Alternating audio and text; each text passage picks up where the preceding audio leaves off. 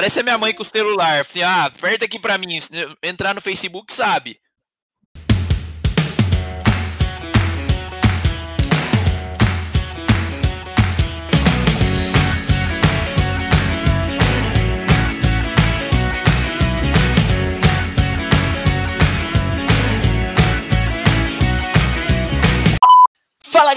Galera, tá começando mais um Sabe o que eu acho? O podcast que não espera o galo cantar pra te informar. O galo de hoje parece que tá meio rouco, engasgado com alguma coisa que vai ser discutida nesse episódio. Tive um pouco dessa impressão, por isso eu já jogo para ele, galo rouco. Bom dia, Felipe. Boa tarde, Wallison. Como você está? Como vocês estão ouvintes do Sabe o que eu acho? Eu tô animado para mais uma manhã de gravação. Tô revelando o horário que a gente tá gravando aqui, para vocês verem que a gente so, so, que nós somos pessoas como matutinas. Matutinas. Bom dia, Murilo! Bom dia, Alisson. Bom dia, Felipe. Hoje eu tô com a voz de Zé Ramalho no podcast. Mas estamos firmes e fortes. Vamos a mais um podcast. É isso aí. Bom dia, caros ouvintes. Que maravilha estar aqui com vocês em mais uma manhã, depois da gente ter celebrado o Dia Internacional da Mulher. E por isso eu vou trazer o Hoje na História falando da marcha que aconteceu na Rússia e que deu origem aqui, segundo o History Wall, ao Dia Internacional da Mulher. Essa marcha que aconteceu lá em 1917. Se os nossos caros podcasters também souberem o que aconteceu em 1917 e puderem falar para os nossos ouvintes, se vocês soubessem, ficariam enojados. Acho que tem alguma coisa a ver com a fábrica, não, não foi a greve, tocaram fogo na fábrica, uma loucura dessa ou não? É, essa marcha acendeu, na verdade, a fagulha da Revolução Russa, parafraseando o que está escrito aqui. Gostei da acendeu a fagulha. Bom, naquele dia, milhares de mulheres lá na Rússia, em São Petersburgo, elas foram à rua, às ruas para protestar contra as condições de vida no país. E aí, anos depois, essa data foi escolhida para celebrar o Dia Internacional da Mulher. Então, aqui queremos fazer a nossa menção a esse dia que é menos romântico e mais político e agradecer pela luta de todas as mulheres uh, que já, já lutaram e pelas mulheres que ainda lutam. Então, fica aqui o nosso agradecimento, nosso parabéns e a nossa menção ao Dia Internacional da Mulher. Bom, Feito essa menção importantíssima, vamos agora para o agradecimento do nosso especialista, que no último episódio foi o Vitor Fauri, ele que estudou junto com o Murilo e hoje tem lá é, o. Como é o nome do lugar que ele tem, Murilo? Esportes na Praia. Na Esportes na Praia. Procura no Instagram o Esportes na Praia. Super legal, eu já tô seguindo. É, se eu morasse lá perto, eu ia fazer, com certeza absoluta. Vitor, muito obrigado pela sua participação, pelo seu pitaco, obrigado por ter engrandecido o episódio que a gente falou sobre esportes. E ele não foi o único que comentou lá no nosso Instagram, tivemos também a Núbia é, Silvia, famosa hum, noiva ou agora esposa do Vitão. Um grande abraço para vocês, inclusive, meus caros. Ela que mandou um Oi meninos, tive uma ideia ótima de tema. O que fazer quando seu diretor-chefe sobrecarregar você? É, querida, a gente sabe bastante sobre isso, a gente tem bastante pitaco para dar sobre isso. É basicamente o que a gente. Ah, ah agora vem ele. Você, né? Vem ele, o reclamão. Chamar o Cleison do TI para mostrar as mensagens que você, que você manda aqui. Bom, ele, ela falou: nem conto porque tive uma ideia dessas no meio da tarde. Adoro ouvir os pitacos de vocês, cresço muito com isso. Então acredito que esse tema realmente me ajudaria e com certeza tem outras pessoas passando pelo mesmo. Que delícia ouvir esse tipo de comentário quando alguém pede para a gente falar sobre um tema, pede para pitacar.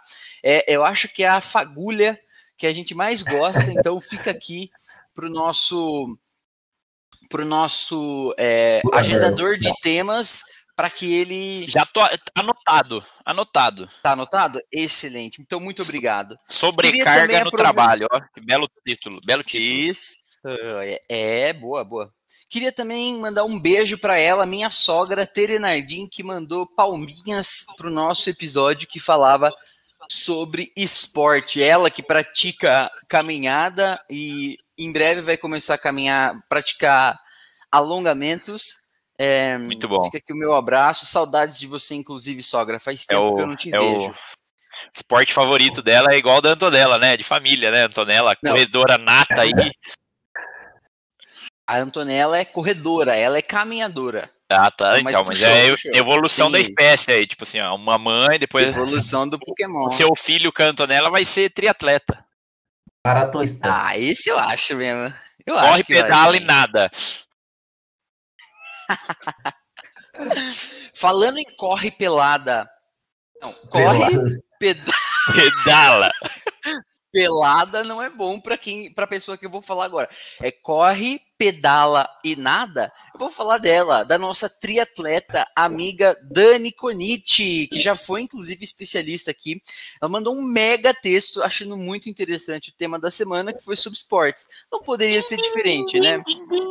Ela é super suspeita para falar a respeito, porque ela tem esporte como paixão e hobby na vida dela. Se você segue a Dani Conici, você vai ver que todo dia ela tá ou correndo 42 quilômetros, ou nadando 20 quilômetros, ou pedalando 380 Não. quilômetros. Então, fala, Bira. É, eu, eu, eu tive essa mesma sensação aí no, no final de semana. Eu tava conversando com a, com a, com a minha namorada, Mirella. Um beijo pra ela aí. É, a gente tava olhando no Instagram e falou: Caraca, a Dani corre muito, treina muito, faz muitas coisas. É um baita de um exemplo, né? E a gente deitadão no sofá. Então fica aí o, o elogio pra Dani, os parabéns por ser tão dedicada. E continua apostando, Dani, que você acaba incentivando os outros. É uma forma de incentivo mesmo que. Como indireto para os seus seguidores aí. Tapa na cara com luva de pelica, né? É. Só por isso eu vou ler o comentário dela na íntegra. Achei muito interessante o tema da semana. Sou muito suspeita para falar a respeito, né? Porque tenho esporte como paixão, hobby na vida. Por isso quis deixar meu pitaco depois de ouvir vocês falarem que as pessoas se interessam por esporte para buscar qualidade de vida. Queria mencionar que não só qualidade de vida física, mas também psicológica barra mental. Digo isso porque conheço muitas mulheres que entram no triatlon, por exemplo, não para emagrecer, mas para superar um divórcio, uma depressão e até mesmo um burnout. Assim como o Murilo disse de pessoas que buscam performance, também tem aquelas que buscam se desafiar, acreditar em si e que pode mais, que consegue mais. E se superar no que, no que acredita que seja o seu limite, independente da variável tempo barra velocidade. Como também distância ou modalidade, algo que nunca fez na vida. Porque tem esporte que vai além da qualidade, da, da qualidade física. Por exemplo, uma maratona, Ironman. Por mais físico que seja, eles não são saudáveis. Os treinos e a prova são extremamente desgastantes para o corpo, de até cair a imunidade de muitos deles e viverem de suplementos e doentes, mas pelo desafio pessoal, pela superação pessoal, se tornam extremamente dedicados e vestem a camisa. Hehehe, esse é o meu sábio que eu acho. Excelente comentário. Acho que você pontuou uma coisa que a gente não tinha falado sobre essa. é, pelo que passam atletas de performance do, do Ironman, por exemplo. Então, muito obrigado pela sua contribuição, Dani. É, valeu mesmo por ter falado e parabéns para você aí, como o Felipe disse, pela garra e força. Também quero ler agora o comentário da Bia Escreminha, nossa mamãe de plantão, ela que a cegonha trouxe o bebê recentemente. Ela falou que respondeu sobre o podcast de namoro e falou assim: no meu caso, vocês agora preferem o João, que é mim. O João, que é inclusive um abraço para ele, que é o marido da, da Bia e pai, e pai do Luca. Se, se um dia a gente separa, vocês vão ficar do lado dele. Hahaha, coração, macaquinho e mão na boca. Também quem não gosta do João. É verdade, o João realmente não tem como não gostar dele. É, então fica aqui o meu abraço, o meu comentário. É, um beijo, João. Bom, acho que esses foram os agradecimentos da semana. Feitas as devidas menções, vamos direto agora para Pitacá.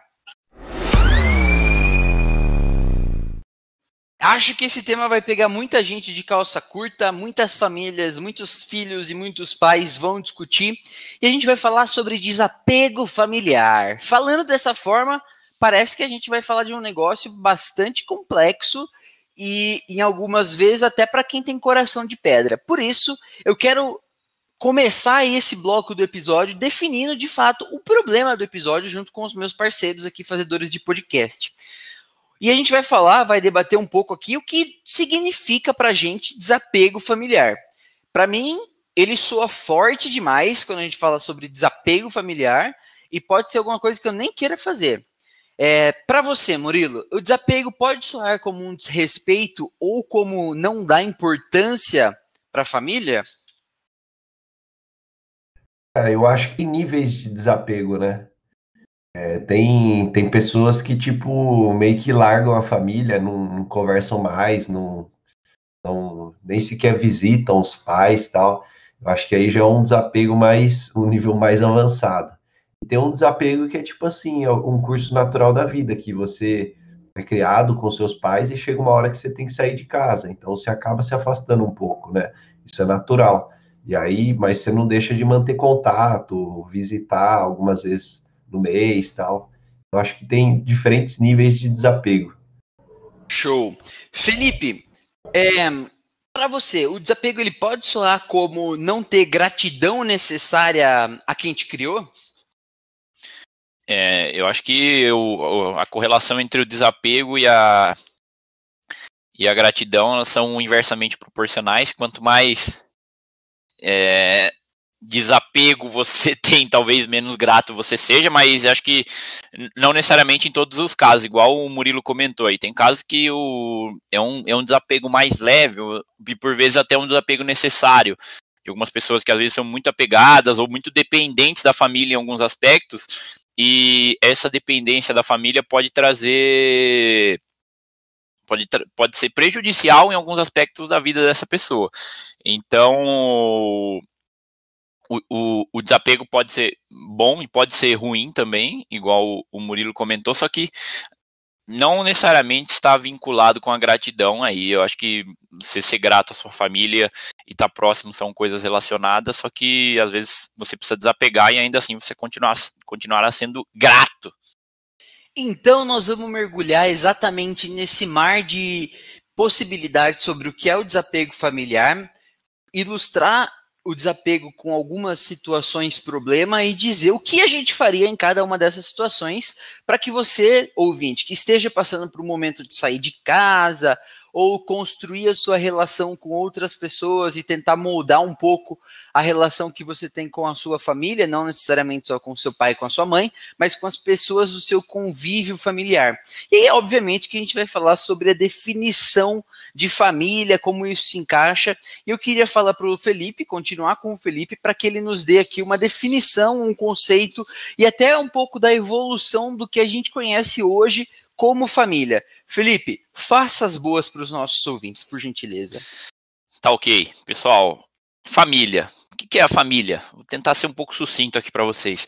Mas no decorrer da história aí da, da humanidade, o termo família foi mudando e assumindo novos significados. É, o termo família vem do latim famulus ou famulus, aí como depois o nosso especialista em latim pode trazer o termo correto para a gente. Que, e o termo famulus era compreendido como os servos domésticos, então não era exatamente o conceito de família que a gente tinha hoje. É, porém, no Império Romano, o conceito de família passou a designar a união entre duas pessoas e também os seus descendentes. Aí já ficou mais próximo do que a gente conhece hoje. E, e daí, nesse momento também do Império Romano, começou a existir o conceito de matrimônio como a gente conhece hoje com transmissão de bens, estatuto social, toda essa papagaiada aí que os advogados adoram, você tem que ir lá no cartório gastar os tubos para falar que você ama a sua mulher, que loucura. É... E depois disso, na Idade Média, o... a... essa questão da família continuou evoluindo e, e, de fato começou a existir a união matrimonial como parte da igreja. Então ficou ainda mais, mais oficial e ainda mais naquele tempo que a igreja era uma grande instituição, isso acabou validando ainda mais a instituição casamento e, por consequência, a instituição família. Porém, depois da Revolução Industrial e a consolidação dos tempos contemporâneos que a gente vive, é, as relações ficaram muito mais complexas. É, e várias possibilidades e tipos de família surgiram. E, e daí o conceito acabou evoluindo. Começou a ter família multiparental, dois parental, triparental, uma pessoa, cinco pessoas, filho, é, enteado. E aí começou essa loucura de famílias e possibilidades que a gente vê nos dias de hoje, Aliceira.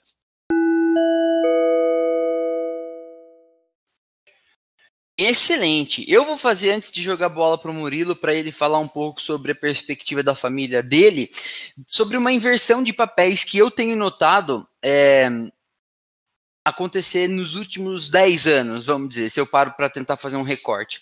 Eu estava lendo que a, a forma tradicional como os pais ou as figuras de autoridade da casa, do seio familiar, independente de qual seja a sua forma, é, em geral, adotam a linha de que os pais vão à frente dos filhos. E eu vi uma imagem bastante ilustrativa disso, que eu vou tentar reproduzir aqui em palavras, que era, eram duas figuras. Uma de uma família de patos e a outra de uma família de elefantes. E na família de patos, é, a mãe pata, inclusive um abraço para pata, ela ia à frente dos filhos e todos os filhos iam atrás, como que seguindo os caminhos percorridos por ela, e ela ia meio que livrando o caminho para os filhos e, e eles seguiam exatamente os passos dela. Ao passo que na imagem do elefante, o bebê elefante ele ia à frente do pai ou da mãe elefante. E aí era como se o, o pai ou a mãe fosse conduzindo o filho com a tromba, mas o filho ia à frente. Isso me, me chamou um pouco a atenção, exatamente pela inversão que eu imagino que. Inversão não, mas pela maior participação que os filhos passaram a ter nos últimos 10 anos das decisões, nas decisões familiares. Então, é, eu tenho a impressão que pais millennials ou os pais mais atuais, eles envolvem mais os filhos nas discussões da casa, como por exemplo, nas tomadas de decisão e até em argumentações políticas. Por exemplo, eu tenho a impressão que eu participo muito mais das decisões lá na minha casa com os meus pais é, do que os meus pais tiveram a chance de participar das discussões e das decisões no que envolve a família quando eles eram, quando eles tinham a minha idade. Por isso, nesse contexto, é, eu queria tentar entender, Murilo, por quais motivos alguém buscaria o desapego? Peraí que o craque Bira tem um comentário a adicionar. Fala aí, Bira. Talvez seus pais participavam menos das decisões familiares é, de quando eles tinham, moravam com os pais deles, por exemplo, porque eles eram mais jovens e eles saíram de casa mais cedo do que a gente. Casaram mais novos, pelo menos foi a realidade dos meus pais, né? Acho que na média as pessoas saíam de casa e começavam a ter novas famílias é, mais cedo do que, tipo, eu e o Murilão aqui na asa dos 30 anos, cada um no quarto da casa da mãe. Então, e, e com 30 anos você tem mais conhecimento e mais propriedade para falar de determinados assuntos. E quando você tem 19, 21, você, e a gente pelo menos não tinha nem tanto conhecimento e nem tanta condição financeira para falar de algumas coisas. Então acho que isso pode ser um fator também que diferencia o, a nossa geração da geração dos nossos pais, que começaram a se mexer um pouco mais cedo que a gente. Não se mexer, mas a, a desapegar mais do, da família anterior do que a gente. A geração canguru, né? Não sai da bolsa do, pai com a mãe. Mas eu acho que falando aqui do, sobre o desapego, né, um, das motivações, eu acho que chega uma hora, como você falou, que acaba tendo esse conflito, né? Principalmente ali quando começa a vida adulta, você acaba querendo fazer algumas coisas, você acaba querendo ter um certo tipo de privacidade e que por estar tá morando na casa dos pais você não você não tem essa é, ou, ou, você pode ser impedido dessas dessas liberdades, né? É, e fora que assim, às vezes você quer construir a sua própria vida, quer ter o seu sua casa, o seu quarto. Então eu acho que isso pode ser uma uma perspectiva, né, do ponto de, de vista dos filhos, de que é, pela discordância de, da obrigação de fazer alguma coisa na, dentro da casa, acaba saindo, acaba separando ali. É, mas eu acho que assim, se a gente fosse definir um conceito de desapego, eu acho que sair de casa, acho que seria o primeiro passo do desapego, né? Então a pessoa que ela começa, um, um dos motivos para o desapego seria sair de casa. Acho que esse é o principal ponto de partida aí para o desapego. Tá certo. Então, bom, boa forma de delinear esse assunto. Então, a gente vai falar sobre é, sair de casa. É, ô Felipe, no seu caso, agora indo para uma perspectiva bem pessoal para compartilhar com os nossos ouvintes, o que te faz pensar em sair de casa para que os ouvintes pais do nosso, do nosso podcast consigam entrar na cabeça de um filho da nossa geração? O que te faz pensar em sair de casa? O dia em que eu saí de casa, minha mãe me disse: Bira, vem cá. É, meus amigos. É, eu já saí da, da, da, casa dos meus pais duas vezes na vida. Foi a primeira vez foi na faculdade. Era muito novo, eu tinha foi em 2011. Tava com 20 anos. E depois voltei e saí de novo com de 2018, tava com 27. É, e o que me motivou em ambas as situações, não, não, acho que tem um.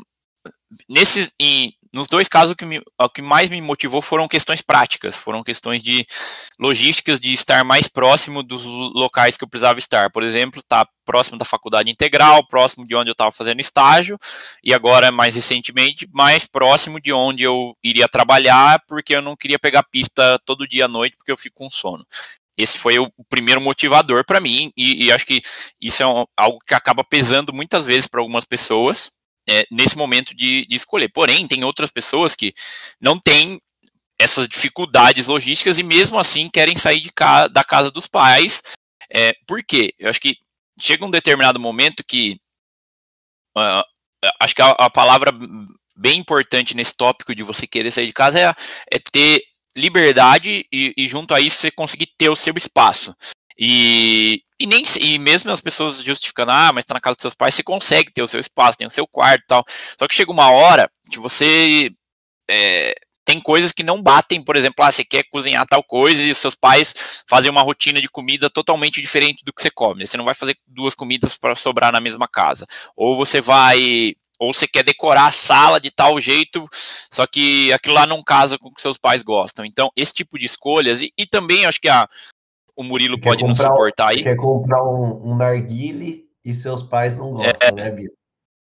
Exato. E, e, o Murilo também pode suportar. Acho que quando você começa a ter certo nível de estabilidade financeira, isso te dá mais é, vontade de ter as suas coisas, acho que também acaba sendo um, um, um símbolo aí de que uma, uma forma de mostrar para a sociedade que você tá você conseguiu crescer, sabe? Apesar de não ser algo ser algo totalmente desnecessário, a gente acaba sendo conduzido por esse tipo de de demonstração por vezes, sabe? Tipo, ah, fulano, querendo ou não, esse preconceito, esse tipo de comentário ainda, fulano tem 40 anos e ainda mora com a, com a mãe, com a tia lá, pagando as contas, sabe? Então acho que tem, tem um pouco desse viés também, pesando nesse momento de escolha.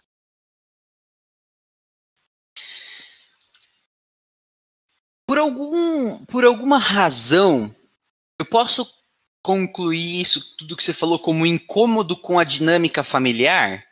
Eu acho que sim. Tem tem um uma parcela aí que é do incômodo de principalmente quando você não tem um, um motivo claro. Então, acho que pode ser um, uma boa descrição, craque.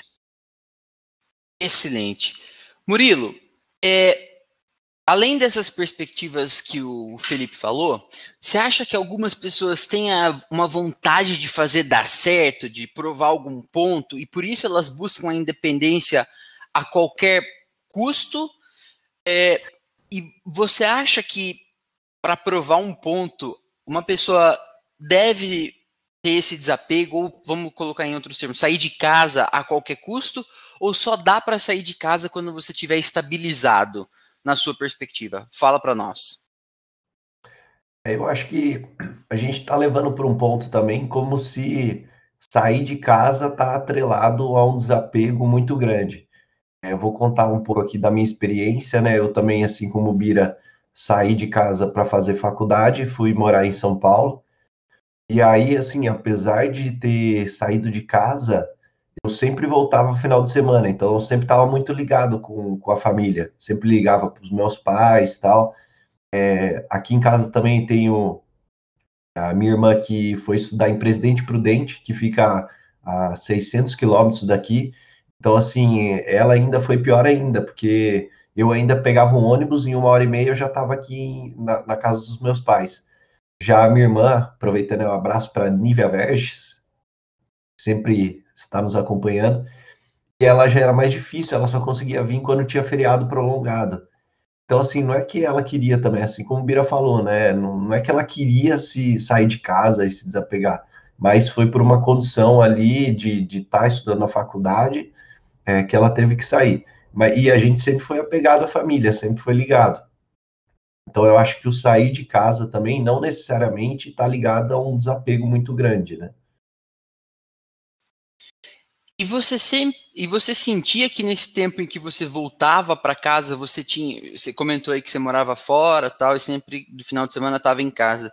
Você sentia por algum motivo um senso de obrigação de voltar para casa?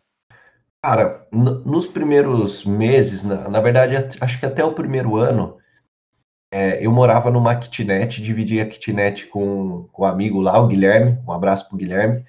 É, e aí, o que acontecia, cara? Como eu ainda não estava muito familiarizado com São Paulo, não tinha muitos amigos, é, para mim era até gostoso voltar para Itatiba, sabe? Meus amigos estavam aqui, eu tinha minha família. Eu lembro até que, assim, um, teve um dos feriados prolongados que eu acabei ficando em São Paulo. E aí me deu uma agonia muito grande, cara, porque eu fiquei sozinho lá, não tinha ainda muitos amigos, né? E, e, cara, isso me deu uma agonia muito grande. Depois, no outro ano, quando eu comecei a fazer já é, algumas amizades lá em São Paulo, ter alguns amigos, a coisa foi se invertendo. Aí eu já não queria mais voltar para Itatiba, queria ficar em São Paulo para aproveitar lá.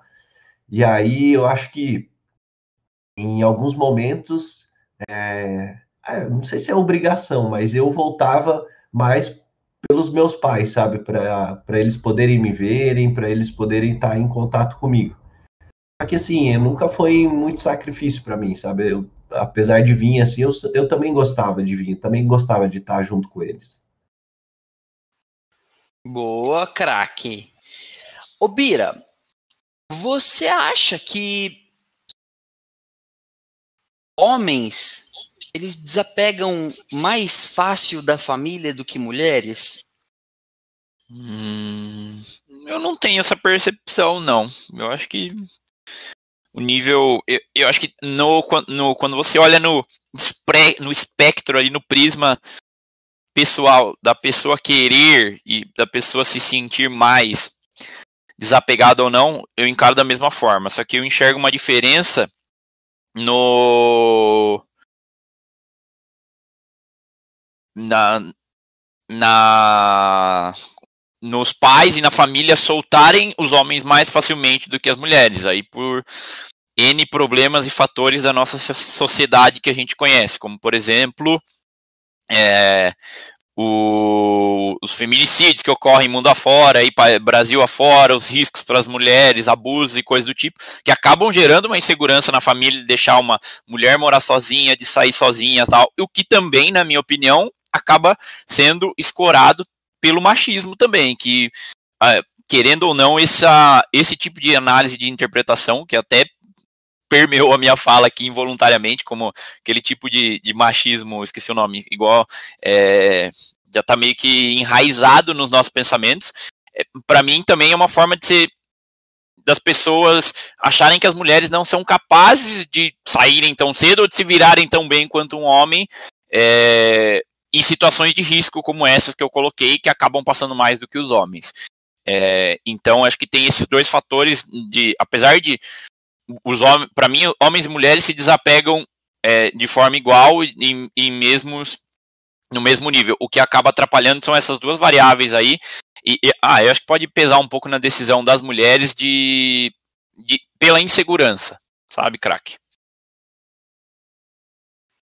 Entendi. Bom ponto, porque isso nos remete, é, na minha percepção, a taxa de desapego que uma determinada pessoa tem varia muito de acordo com as circunstâncias em que ela foi criada e a forma como o assunto independência e desapego foi conduzido com essa pessoa durante todo o caminho é, de desenvolvimento desse ser humano.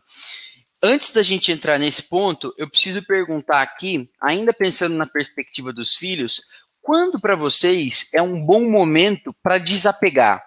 Pensando no desapego como uma palavra é, ampla, não como um sentido amplo, não como só sair de casa. Quando é um bom momento para você, Murilo, para desapegar? Em que idade, por exemplo? Ah, eu acho, para mim, cara, eu considero que foi uma idade boa. Eu saí com 18 anos de casa, fui fazer uma faculdade para fora, voltei agora depois de 10 anos, mas para mim eu acho que a partir do momento que você inicia a vida adulta, eu acho que já é uma boa fase para desapegar, começar a se desapegar.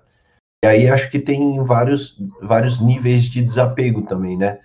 A gente está falando aqui muito dessa parte, mas tem o, apego, o desapego emocional, financeiro. Então, tipo assim, apesar de eu ter saído é, de casa, eu ainda dependia muito financeiramente dos meus pais. Então, quem pagava o aluguel eram eles, quem, quem mantinha, me mantinha lá eram eles. É, isso ainda eu tinha muita dependência, né? Aí, a, depender da, da questão ali do, do é, emocional, financeiro, tem, tem certos níveis de dependência também que vão sendo aumentados, né, esse desapego ao longo do tempo. Bira, é, para você, né, fala um pouco sobre esses tipos de desapego, então, da perspectiva de um filho.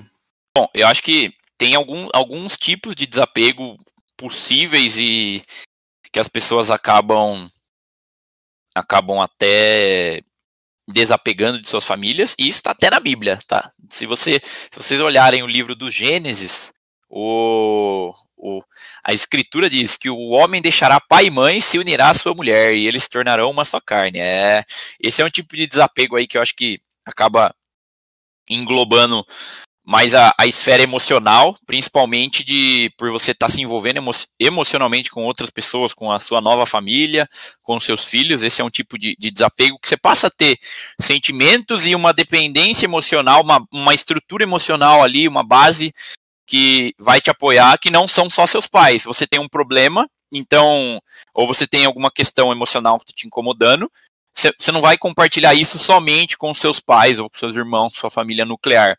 Você vai trazer isso para sua nova família ou até mesmo para seus amigos, por exemplo.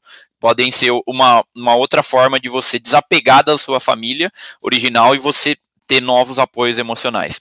É, além disso, outra forma de você desapegar é, é um pouco da questão aí geográfica, igual eu citei um pouco, o Murilo comentou da, da, da irmã dele, você pode morar longe, aí não tem muito o que fazer, você fala, ah, arrumei um emprego em tal lugar. Ou você pode desapegar geograficamente mesmo estando perto. Tem nós que moramos numa cidade pequena, que você vê bastante exemplo de pessoas que moram, sei lá, 2 km dos pais, 1 um km dos pais, e preferem morar sozinho por ter essas questões de desapego e liberdade que estar geograficamente em outro lugar possibilita.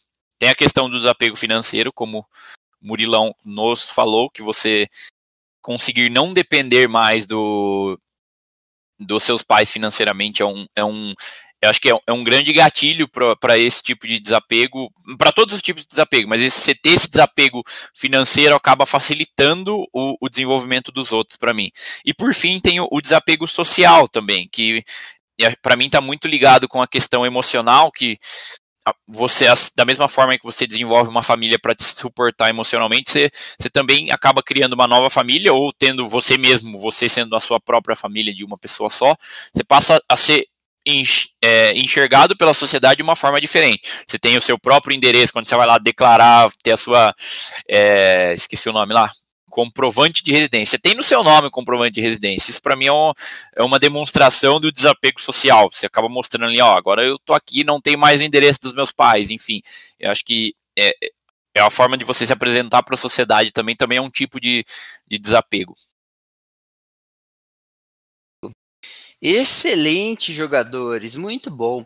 E agora vamos ter um pouco de compaixão e falar também da perspectiva que nós temos do porquê para os pais o processo, como é para os pais o processo de desapego. Vamos tentar pensar agora da perspectiva dos nossos próprios pais, ou de pais de amigos, pais conhecidos, pais que são nossos amigos. Como é que, os, como é que a gente acha que os pais pensam sobre o desapego familiar? Murilo, como que você acha que sua mãe e seu pai pensam sobre o negócio do desapego familiar? Ah, para eles é um alívio, né? Esse tamanho desse bezerro aqui mamando, né? consumindo, comendo que nem um cavalo, né? Não, brincadeira. Ah, eu acho que eles entendem, meus pais entendem assim que é, esse processo é bom, é natural, né? Esse certo tipo de desapego, de sair de casa, mas eles gostam de estar juntos. Então, sempre que possível e sempre que, que der, a gente gosta de, de ficar juntos, de, de reunir a família. É, eu tenho agora, eu citei a, a minha irmã Nívia, né, ela mora em Caxias, e ela tem as duas crianças. Então, meus pais sentem muitas saudades da, das crianças, né? Sempre quando dá, minha mãe é, tenta comprar uma passagem para ir visitar eles lá. Agora a pandemia tá mais difícil, né? Mas eles entendem que faz parte, mas ao mesmo tempo eles sentem um pouco de saudade também por estar distantes e, e essa distância é, geográfica, né?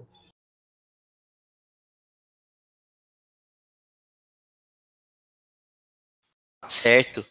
Bom, você é um cara viajante, né? É, inclusive, você tem um, uma consultoria que agora tem um novo site. Faz o seu merchan aí para a galera visitar seu novo site. É isso aí, ó. Pode entrar lá em murilomassareto.com.br e aí você pode entrar em contato comigo, tem o meu zap lá. Tem, você pode entrar em contato por e-mail também. Quem olha, quem olha para o seu site, inclusive parabéns pelo site novo. Quem olha para suas fotos no Instagram, tem um pouco da perspectiva de duas perspectivas. Uma que você é bastante apegado com a família, porque tem foto com as sobrinhada tal, e tem uma perspectiva que você é um viajante para os seus pais, como eles encaram isso, o fato de você viajar muito? É, eles sentem que isso é. Você acha que eles sentem isso como, como você ser desapegado, por isso você viaja tanto? E aí a minha pergunta: é, para viajar muito, você exige um desapego familiar? Então vamos lá, cara. Eu acho que exige, exige um certo desapego. Até era engraçado porque antes da pandemia, né, num tempo muito muito distante, é, quando eu ia, quando eu tirava férias ou eu ia viajar, minha mãe já ficava, mas vai viajar de novo, né? Fica aqui comigo, né? Fica um feriado aqui em casa. Ela sempre falava isso, né? Mas eu, eu tento dar uma equilibrada também é, e aí respondendo outra pergunta, né? Porque tem algumas situações em que eu priorizo a família. Então, por exemplo, tem dois feriados especiais que eu não viajo e, e, assim, eu priorizo ficar aqui em casa e me reunir com a família. O primeiro deles é na Páscoa, então você pode ver que qualquer feriado da Páscoa aí eu não vou estar viajando, eu sempre estou em casa. O segundo feriado é do Natal. O Natal também eu sempre, até na, em 2017, quando eu fui para a África, eu, eu peguei 20 dias, né? E eu emendei com o Natal, tipo, saí no comecinho de dezembro para terminar as férias do Natal. E aí eu cheguei no dia 24 à tarde, a véspera de Natal, para passar o Natal aqui em casa. Podia ter ficado mais, sei lá, uns dois, três dias lá, mas não, eu voltei a tempo de estar tá reunido com a família na, na ceia de Natal. Então, eu acho que, pelo menos, eu tento fazer esse equilíbrio, né? Por mais que eu viaje bastante, mas eu tento fazer esse equilíbrio e reservar, pelo menos, algumas datas para ficar reunido com a família. Ô, Felipe, e no seu caso, os seus pais sentem que você é muito desapegado? Fala um pouco da perspectiva que eles têm sobre o desapego familiar. Eu acho que o... quando eu saí de casa as duas vezes, foi um, um, cenário bem parecido com o Murilo trouxe da questão do de voltar bastante de final de semana. É, eu, eu morava em Campinas, tal, no, na parte universitária ali da, da cidade, então tinha muitas pessoas que moravam ali e acabavam voltando para suas cidades, pessoal de, de Limeira, Americana, Piracicaba, Itatiba, Atibaia, Morungaba, Valinhos, Vinhedo, enfim, todas as cidades aqui da macro região, da RMC, região metropolitana de Campinas. Só acabava voltando e eu também acabava voltando para minha casa, por até ter poucas pessoas ficarem lá, mas também por ter vontade de retomar esse contato tal. E ainda assim eu tinha minha dependência, precisava trazer a roupa para lavar, vim buscar uma comida, falar aí, Murilão, isso aí você ocultou, mas eu sei que você fazia também. Então era importante voltar por, por esse aspecto. E. Chegar, ia, ia no busão lotado de marmita congelada. Exatamente. Então, é, e, e, mas tentando concluir o raciocínio, essa o, desapego foi menor porque eu acabava estando sempre próximo. Aí, vamos falar de sete dias na semana, sexta, sábado e domingo eu estava por aqui, eventualmente. Então, isso acabava dando uma amenizada na questão do, do desapego para os meus pais. É, eu acho que também relacionado a viagens, aí a minha mãe já, já assimilou bem o que eu que eu vou viajar hoje, antigamente, nossa, primeira vez que fui viajar, eu ficou emocionada, perigoso, vai viajar, não sei o que, no aeroporto. Hoje em dia eu falo para ela três dias antes, ela, ah, tá bom, boa viagem, vai com Deus. Então acaba tendo esse essa diferenciação, porém, eu acho que eu vou até um pouco diferente do Murilo aí. Eu, eu gosto de viajar na Páscoa, na, fiz bastante, eh, trabalhei bastante em hotel na Páscoa e no Natal, quando eu fazia recreação, então criei um pouco de, de desapego relacionado a essas datas, porque eu, apesar de serem datas e momentos importantes, hoje o Natal eu não, não abro mão mais, Natal tô sempre junto, mas eu acho que a gente tem outras oportunidades no decorrer do ano aí que a gente pode ficar sempre junto, tipo, você tá num, às vezes não é fácil reunir toda a família, só que às vezes a gente acaba por vezes reunindo a família em um, uma vez no ano no, no Natal e deixa de reunir N outras vezes no decorrer do ano só porque não tem uma data específica, sabe? Então, acho que esse tipo de reflexão para a gente pode ser bom também, que se aproveita a data para viajar, porque é um feriado, consegue emendar, tem um preço bom, e ver mais vezes a família no decorrer do ano pode ser um hábito mais, mais positivo.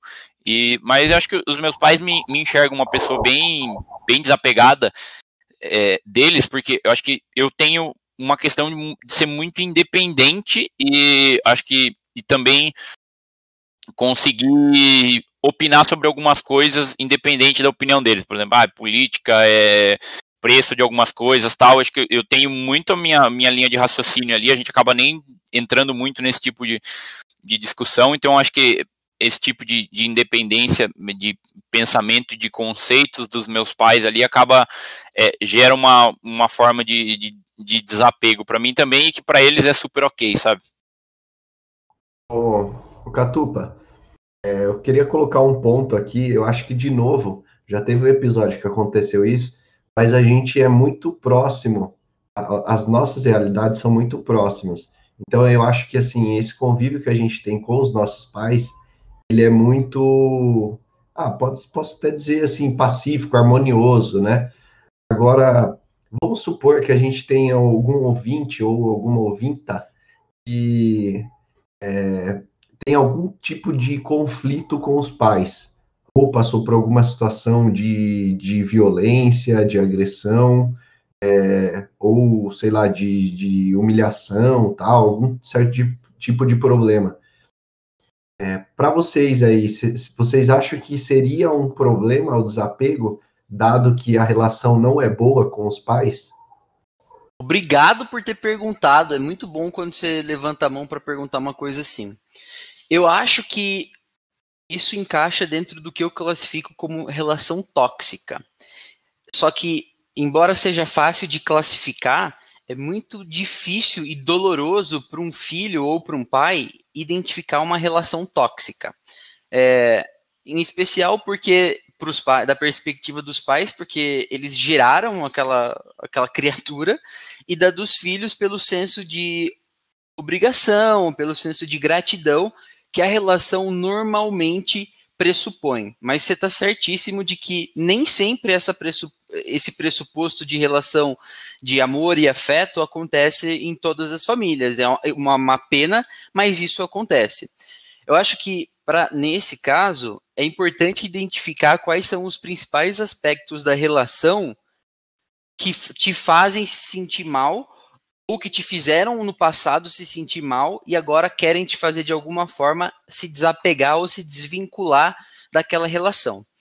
É, eu não sou psicólogo, a melhor forma de tratar isso é através de um psicólogo, mas se eu fosse de uma psicóloga, mas se eu fosse pitacar sobre isso, eu diria que é, identificar quais são os principais pontos da relação, por exemplo, divergência sobre hábitos da casa, sobre rotina da casa.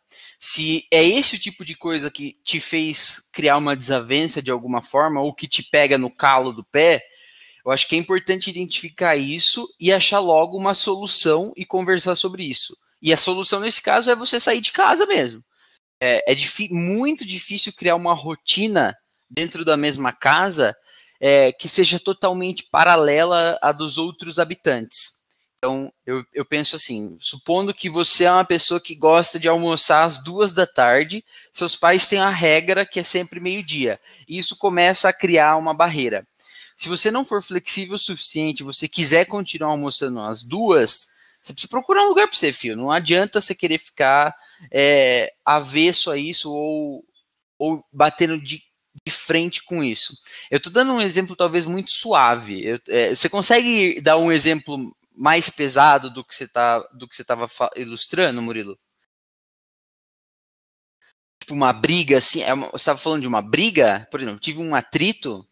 É, pode ser uma briga, pode ser até agressão física ou é, pais que abusam de, de filhos e filhas sexualmente mesmo, né? Tem, a gente tem muitos casos disso e que ficam meio que ocultos, né?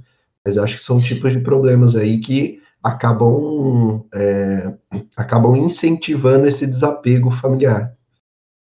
Ah, com certeza. É, esse, tá, esse é o extremo, embora não incomum, esse é o extremo, né? Eu acho que nesse caso, cara, é, é existe um existe uma, um peso psicológico é, cara, que eu acho que é meio que natural que tente afastar, mas não é natural que você saia é, uma logo dessa relação, porque você está aprisionado de algumas formas. Mas, no geral, eu acho que a parte da identificação desse problema é, o, é, é, é a raiz. É que é difícil identificar o problema quando você está no meio dele, né?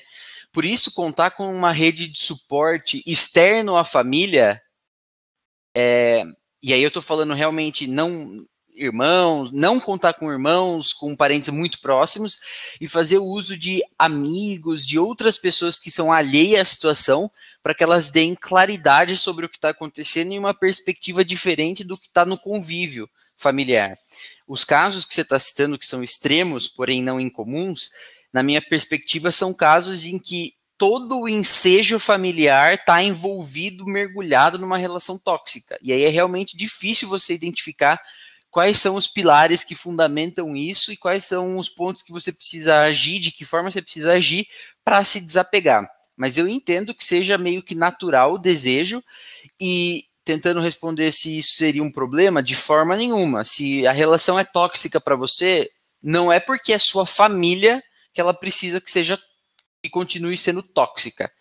É, se eu vou um pouco menos para o extremo, estou falando de uma briga, talvez é, talvez até uma agressão, que eu estou chamando de não tão extremo, mas se, se dialogar não é possível e você tem convicção de que aquilo te faz mal, eu acho que é super válido procurar ajuda para ter uma nova perspectiva e a partir daí fazer realmente um movimento de saída e desapegar e deixar por um tempo a situação afriar ou amornar, para que daí você talvez consiga olhar com mais clareza de como você quer construir essa relação. Eu acho que um ponto importante é todo mundo está sempre no meio de uma história, né? E, e, a sua história ela é moldada pelo sim, pelos sims e pelos nãos que você diz. Então, os seus sims e os seus nãos são barreiras naturais que fazem com que você consiga moldar toda e qualquer situação que você viva.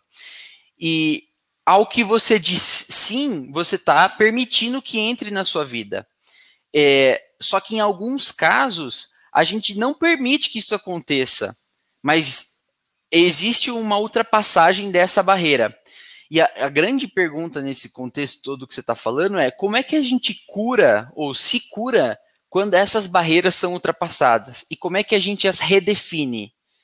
Então, Murilo, eu acho que, tentando agora finalizar o meu raciocínio, é importante lembrar sempre do sim e do não na hora de tomar as decisões. Quando você diz sim para alguma coisa, pode ser uma tradição familiar, indo bem mais para o outro lado do desapego. É, quando você diz sim, eu quero continuar tendo essa tradição com a minha família, você está dizendo, é, eu quero me, eu quero moldar a minha relação com a família dessa forma. O seu caso, eu, sim, eu quero estar presente nas datas que são importantes para minha família, porque eu moro num seio de família católica em que isso é importante. Sim, estou aceitando e vou continuar fazendo parte dessa história e isso vai me aproximar. Mas não necessariamente você dizer sim para tudo vai te fazer estar tá próximo da família. E a proximidade física não necessariamente pressupõe um apego familiar. E aí, vide os casos em que as, os filhos moram na casa dos pais, por exemplo, ou do, da, do ensejo familiar, mas não tem proximidade de diálogo. E aí isso nos volta para aquela conversa do puta. É, não existe só a dependência financeira, existe também a dependência social, emocional e assim por diante. É, isso responde a sua pergunta? Cara, responde sim. Eu acho que só falando um pouco sobre isso também, eu acho que independente de ser é, uma, uma ruptura é, forçada, né, assim, a, a, saída de casa, ela ser é, com aspecto negativo ou positivo, né, como foi o caso ali de sair para fazer uma faculdade e tal, eu acho que independente disso, quando você sai de casa, você acaba crescendo, você acaba evoluindo. Por exemplo, você está morando sozinho, você está com fome, ou você faz a sua comida ou você fica com fome. Não tem essa de alguém chegar lá e cozinhar para você, né? Então, são esses tipos de coisas que, que acabam é, fazendo com que você evolua. Agora, eu queria só trazer mais um ponto aí que eu acho que seria interessante. Está falando muito sobre a relação é, entre pais e filhos, onde os filhos ainda são dependentes dos pais e aí acabam tendo essa ruptura. E quando acontece o contrário, ou seja, quando os pais são dependentes dos filhos, e aí pode ter ou não essa ruptura. Por que eu estou falando disso? Porque é o caso em que os avós voltam a morar na casa, ou então os pais colocam, é, os pais não, né, os filhos colocam os pais no asilo, até que ponto isso chega a ser um desapego familiar ou até que ponto isso é bom ou não. Né? A gente sabe que tem casos que é, a pessoa abandona no, no asilo, mas tem casos que às vezes é a melhor opção, né? Não tem como ficar cuidando em casa e talvez o asilo seja a melhor condição. Nossa, bom ponto. Eu vou responder de novo porque esse assunto para mim é bastante precioso, mas depois eu deixo. Ah, pode falar. É o pitaco do especialista, vai Catu. É, cara, eu acho que é, a minha mãe, por exemplo, a minha mãe criada lá pela minha nona e pelo meu nono, puta, legal, nunca tiveram muito dinheiro, mas sempre tiveram muito amor, embora ela tenha apanhado bastante, segundo o que ela conta. Uma vez ela apanhou porque ela tá com a pedra na cabeça de uma menina e rachou a cabeça da menina. Minha, ela conta que a minha nona quebrou um chinelo de bater na bunda dela. Bom, ela casou, morou um tempo na casa da minha nona e do meu nono enquanto casada, é, enquanto a nossa casa ainda era construída, meu irmão tinha nascido e eu ainda não. E ela fala que é, foi difícil para ela sair da barra da saia da mãe. Ela é a filha mais nova de sete irmãos, então ela contou com muito suporte, é, mais talvez emocional suporte físico do que financeiro. Ela era bastante independente financeiramente, ajudou bastante os, os meus avós enquanto eles é, moravam lá na, na casa deles, é, mas ela sempre contou com a nona para cuidar dos netos. Então, houve uma relação de dependência por cuidado físico, por necessidade de tempo também. Então, a relação dela, com, com na minha perspectiva, tá? Com os meus, com os meus nonos, ela, ela foi se construindo por necessidade. E eu acho que, de certa forma, isso criou uma sensação de gratidão que depois se transformou num senso de obrigação. Por isso que eu acho que o senso, é, que o desapego familiar, ele está intimamente relacionado com o senso de obrigação. Não com aquela obrigação é, forçada, mas com aquela obrigação que o indivíduo entende que talvez é, ele precise retribuir porque quer, ele faz porque quer, mas é uma obrigação no sentido de retribuir, o que é uma relação bastante perigosa. É, porque em alguns casos, na minha perspectiva, você acaba se mergulhando é, numa relação em que você precisa cuidar, que é o caso do que a minha mãe faz hoje com o meu nono, e, e você meio que esquece da sua vida. Para conseguir fazer isso, esquece que existem outras relações para quais você também precisa dar é, cuidado e atenção, e que quando há um desbalanceamento entre isso, é, você vai acabar ferindo uma relação. Mas, na minha perspectiva, o senso de obrigação sempre fala mais alto. A pergunta sobre é, colocar numa casa de cuidados ou num asilo. É, eu tenho uma opinião dura sobre isso, tá? É, eu falo que eu sou contra, porque eu vejo como é que é, é, a minha mãe cuidando do meu nono. Eu sou contra que coloque numa casa de abrigo, porque na forma como eu cresci, o que eu vi foi isso. Mas quando eu paro para olhar no talvez não no mal, mas no peso que isso colocou sobre a minha mãe, eu consigo talvez pensar e ter um pouco de simpatia por uma casa de cuidado. Então, pela perspectiva do é, o que foi feito na minha família, eu sou fique com os seus pais em casa e cuide até o máximo que der. Pela outra perspectiva, eu falo assim: coloque numa casa de retiro, porque vai ser bem cuidado, é, vai ter hum, tudo o que precisa, só que eu sinto que talvez fique faltando um pouco da parte psicológica e de relacionamento com os filhos. Então, ainda assim, eu, eu volto para o negócio do puta, cara. Eu acho que, é, embora fisicamente seja bem cuidado, é um certo desapego emocional. Em especial para os idosos, o desapego emocional é uma coisa caríssima. Isso custa a saúde mental dos idosos mais do que dos, dos que não são idosos, dos jovens ou dos é, adultos.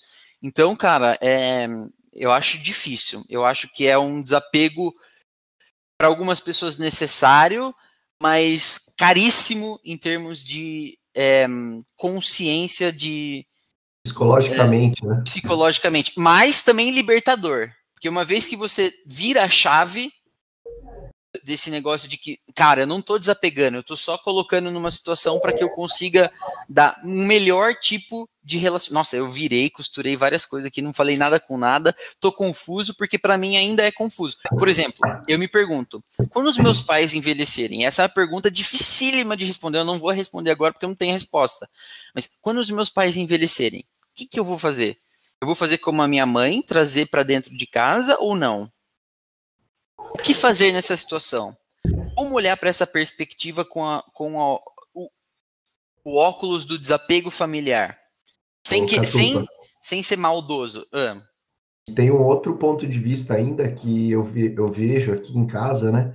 É que tanto o meu avô, por parte de pai, é, que, que já faleceu aí há, há, quase dois anos, e minha avó, é, por parte de mãe, né? A mãe da minha mãe, que ainda está viva, né? Os dois morando sozinho, mas eles preferiam ficar na casa deles. O avô tinha é, mais de 90 anos e ele preferia ficar na casa dele, não queria sair da casa dele. Ele falava, não, foi aqui que eu vivi a vida inteira, eu não vou sair daqui agora, né? É, e minha avó também, no começo da pandemia, a gente trouxe ela para a casa aqui dos meus pais, ela ficou alguns dias, só que ela ficava impaciente, cara, ela queria o cantinho dela, queria ficar no, na casa dela. Então, além disso, tem essa outra perspectiva, que é eles também quererem ficar no cantinho deles. Né? Exatamente. Excelente, a minha avó de Minas é o mesmo caso. Mora Só que... sozinha. Pode falar.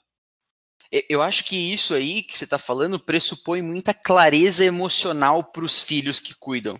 Porque se você não tem uma clareza emocional para dizer assim, tá tudo bem aceitar a vontade dele e, e se é assim, vamos fazer, mas às vezes os filhos não têm essa clareza emocional, talvez porque eles carreguem um senso de obrigação tão forte que inocula qualquer outra perspectiva.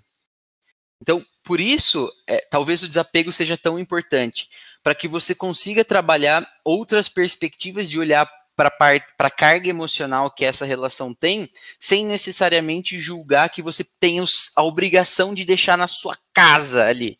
E também respeitar, por exemplo, a vontade deles, dos, dos mais velhos, né? De terem o canto dele e, e passar o final da vida na, na onde eles cresceram. Então, acho que a palavra seria clareza emocional. Só que é fácil falar, é difícil executar, né? Às vezes você está lá na situação, parece que é fácil falar sobre clareza emocional, mas, fio, você está na situação, você quer deixar embaixo da asa.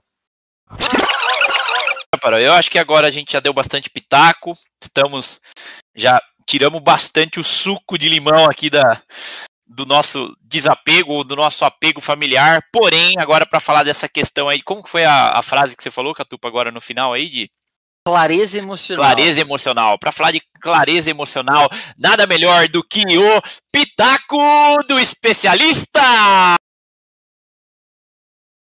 Alguém tem que fazer o Show, meus amigos.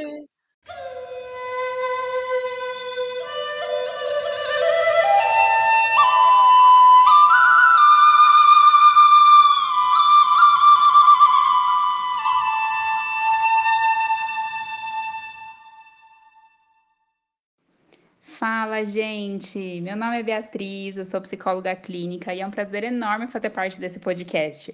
Eu acompanho, sou fã desde o primeiro episódio. Eu acho incrível a forma com que os meninos trazem os assuntos aí desse jeito super descontraído e ao mesmo tempo agregam com todo o conhecimento e as experiências, né, que eles têm.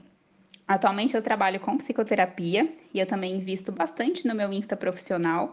Quem quiser me conhecer é só me seguir lá no arroba psico.beatrizbarbugli. Bom, vamos lá então falar um pouquinho sobre desapego familiar. É, não daria para eu começar de outra forma, senão contextualizando um pouquinho o que, que a gente entende por desapego familiar. Eu imagino que as pessoas interpretem aí basicamente de duas formas. Por um lado, a ideia de bater as asas, né, que seria trazer os próprios, traçar os próprios caminhos, os próprios objetivos, sem que, que a família seja uma barreira para isso. E por outro lado, também algumas pessoas podem interpretar como uma questão mais de indiferença, de quebra de vínculo. Mas, para falar sobre o assunto, eu vou assumir essa primeira, essa primeira perspectiva, tá bom? Essa ideia de bater as asas mesmo. É, a gente precisa partir da ideia né, de que a, a forma que a gente estabelece ali os nossos primeiros contatos durante a infância é muito significativa para a gente construir os nossos valores, os nossos ideais, os nossos objetivos, né, os nossos propósitos.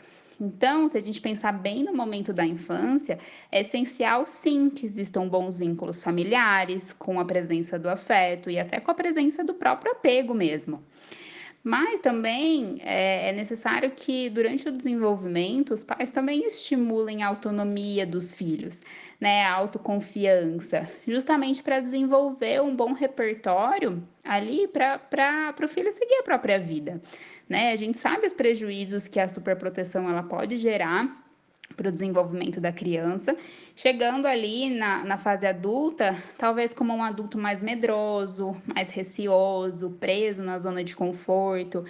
Da mesma forma que também pode se tornar um adulto que, que quer buscar pelas novidades, pelas aventuras, que não, que, que não puderam vivenciar naquele ambiente ali de superproteção. Mas a verdade é que não existe regra, né, gente? Cada família tem o seu modelo e também é, não cabe a nós julgar mas sim orientar de acordo ali com as, com as necessidades e, e dificuldades de cada família. Eu observo nos meus atendimentos que é bastante frequente, sim, essa queixa né, da, das dificuldades de relacionamento entre os membros da família. Né? Eu acho que são histórias muito diversas, histórias muito singulares, mas a gente percebe, sim, em alguns casos, essa dificuldade de praticar esse chamado desapego, né? E se permitir também buscar pelos próprios objetivos. Às vezes, eu observo até a presença é, intensa ali de um sentimento de culpa, aquela sensação de que os nossos pais fizeram tanto por nós e agora como retribuir isso? Como não ser um filho ingrato? E nessas horas, eu acredito que a gente precisa se atentar ao fato de que o carinho, de que o afeto, ele pode ser expresso de diversas formas. A gente não precisa necessariamente estar embaixo do mesmo teto, é, estar disponível 100% do tempo, mas uma ótima forma seria investir no que eu chamo de tempo de qualidade. É, eu digo que é, é muito mais significativo, talvez, a gente conviver menos e ter mais esses momentos de entrega, esses momentos bons, esses momentos dedicados à nossa família, do que manter um contato direto e em conflito. Né? Claro que isso não é uma simples escolha, cada relação vem carregada aí de toda uma história, mas a gente pode sim, até com apoio psicológico, ir em busca disso né? E pensando um pouquinho então nos ganhos pessoais desse processo de desapego, a gente pode ver, por exemplo, o repertório que a gente adquire quando a gente sai daquele espaço, daquele ambiente confortável de casa que, que a gente está acostumado, né? É o que eu chamo de variabilidade comportamental, ou seja, a gente aprender a se expor a novas realidades, a novos desafios. Ao mesmo tempo, também é muito bacana nós estarmos sensíveis aos sentimentos que isso deve despertar nos nossos pais, nos nossos familiares. Né? Alguns vão sentir mais, outros vão sentir menos, mas também deve ser um processo difícil ver os filhos saindo de casa, por exemplo. Eu falo até pela minha própria experiência. Né? Eu sou filha única e eu saí da minha cidade aos 17 anos para estudar aqui em Campinas. No meio da graduação também eu fiz um intercâmbio de um ano. E eu sei o quanto os meus pais sentiram esse processo. Mas ao mesmo tempo também eu pude perceber que eles se sentiram muito felizes e realizados pelas minhas conquistas, né, nesse período. Bom, gente, para terminar, eu queria convidar vocês a parar um pouquinho e pensar sobre a sua própria história, né? Entrar em contato com isso. Parece algo muito simples, mas talvez na correria do dia a dia você nunca tenha parado para se questionar, né, sobre isso. Eu falo que para a gente se descobrir, para a gente se desenvolver, a gente precisa primeiramente se conhecer, né? E olhar para a nossa história de vida é um ótimo começo para isso. Bom, pessoal, é isso. Eu espero que eu tenha contribuído um pouquinho aí para esse assunto, que eu tenha despertado algumas novas ideias e reflexões. Eu agradeço demais pelo convite, foi um prazer enorme estar aqui. E um grande beijo. Se precisarem de mim, eu estou à disposição. Tá bom? Um beijo. Tchau, tchau.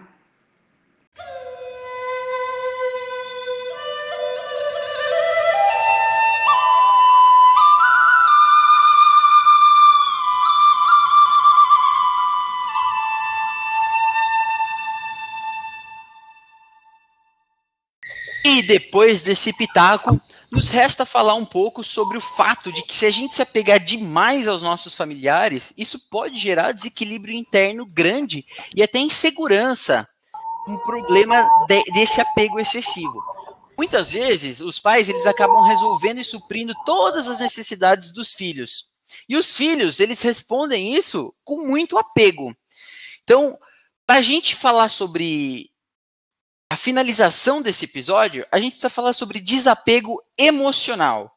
Por isso, aqui são quatro dicas para o desapego emocional.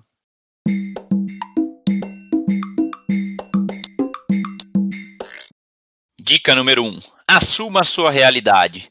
Entenda que nada é eterno, nem a alegria, nem a tristeza, e por isso mantenha o seu foco no que importa, o aqui e o agora.